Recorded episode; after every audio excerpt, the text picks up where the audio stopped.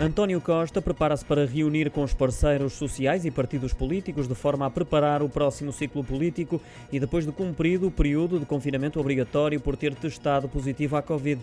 Indigitado por Marcelo Rebelo de Sousa como primeiro-ministro durante esse período, vai agora dar início a um ciclo de reuniões a pensar na próxima legislatura.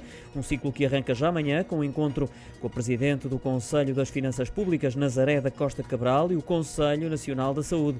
E só terminam no no próximo dia 15 com as últimas reuniões com os partidos que têm representação parlamentar.